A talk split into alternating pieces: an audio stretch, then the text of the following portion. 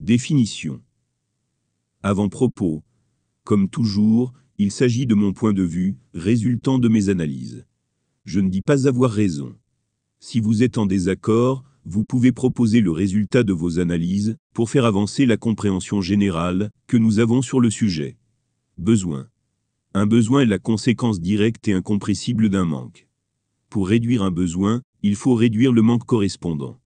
Pour réduire le manque, il faut combler le besoin correspondant. Plus les besoins sont comblés, et moins les manques se font ressentir.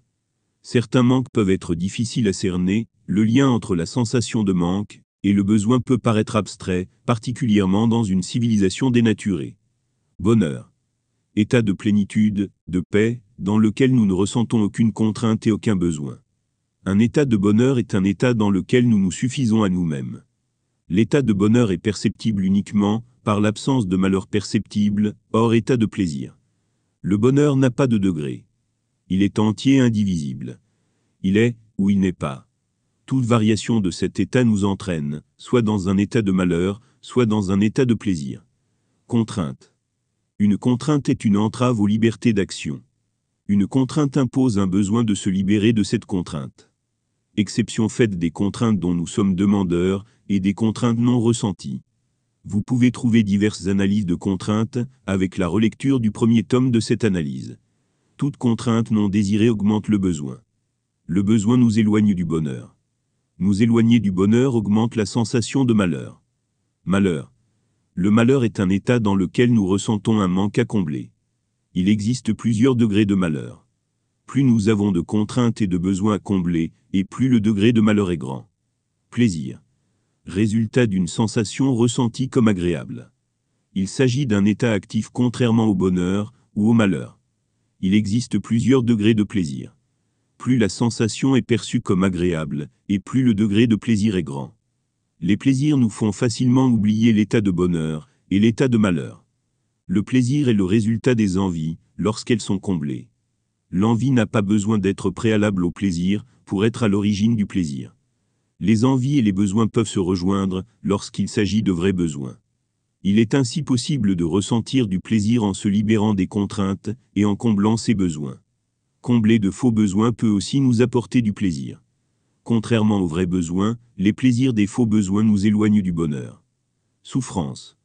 Résultat d'une sensation ressentie comme désagréable. Il s'agit d'un état actif contrairement au bonheur ou au malheur. Il existe plusieurs degrés de souffrance.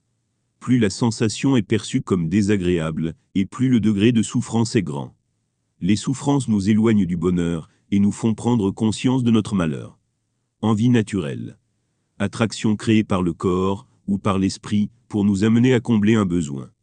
Les envies naturelles sont utilisées par notre corps pour communiquer avec notre conscience sur le sujet d'un besoin à combler.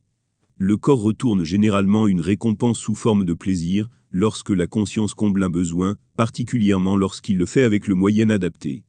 Un moindre plaisir persiste, lorsque nous comblons le besoin de manière inconsciente. Envie orpheline. Attraction indépendante d'un besoin. Cette attraction est le résultat des manipulations. Voir l'intitulé ci-après nommé lien entre manipulation et envie orpheline. Les envies orphelines ne comblent aucun besoin, elles sont orphelines. Elles participent plus efficacement à notre malheur en nous détournant de notre bonheur. Elles nous font oublier les besoins non comblés. Différencier une envie orpheline d'une envie naturelle nous permet de comprendre qu'un de nos besoins n'est pas comblé, et certainement non identifié. Besoin synthétique. Lorsqu'il devient impératif de combler une envie orpheline, pour assurer notre bonheur en réduisant nos malheurs, alors cette dernière devient un besoin synthétique il en résulte une obsession spirituelle, pour laquelle le corps n'émet aucune requête. S'il y a une requête du corps, elle ne fait pas suite à l'envie orpheline, mais à l'obsession spirituelle. Un besoin synthétique est le résultat de nos interprétations. Réduire notre perception du besoin synthétique suffit à combler le manque. Réduire notre perception impose de réévaluer notre interprétation du besoin synthétique en envie orpheline. Si le corps est la vraie source du besoin synthétique, alors il s'agit d'un faux besoin. Un faux besoin est indépendant de nos interprétations spirituelles, et perçu comme un vrai besoin, même après réévaluation. Faux besoin. À force d'addiction, d'accoutumance et de manipulation, le corps vient à réclamer les moyens de combler des besoins synthétiques. Ces besoins apparaissent comme de véritables besoins, mais leur origine est synthétique. Ces besoins sont créés de toutes pièces par les manipulations et par nos comportements inadaptés. Toutes les drogues font partie des faux besoins, tant elles nous laissent croire à un besoin, là où il n'y en aurait pas sans elles. Il peut m'arriver de mélanger les besoins synthétiques et les faux besoins dans mon analyse. Merci d'excuser cette faute. Vous saurez faire la part des choses, j'en suis certain. Je tenterai de me corriger à chaque relecture. Représentation. Voici ma représentation simpliste de l'échelle du bonheur. Il s'agit de la description textuelle du schéma visible dans le document original. Le bonheur est neutre, il représente le zéro. Les valeurs inférieures représentent les malheurs, les valeurs positives représentent nos envies. Le zéro est là, où nous sommes en paix.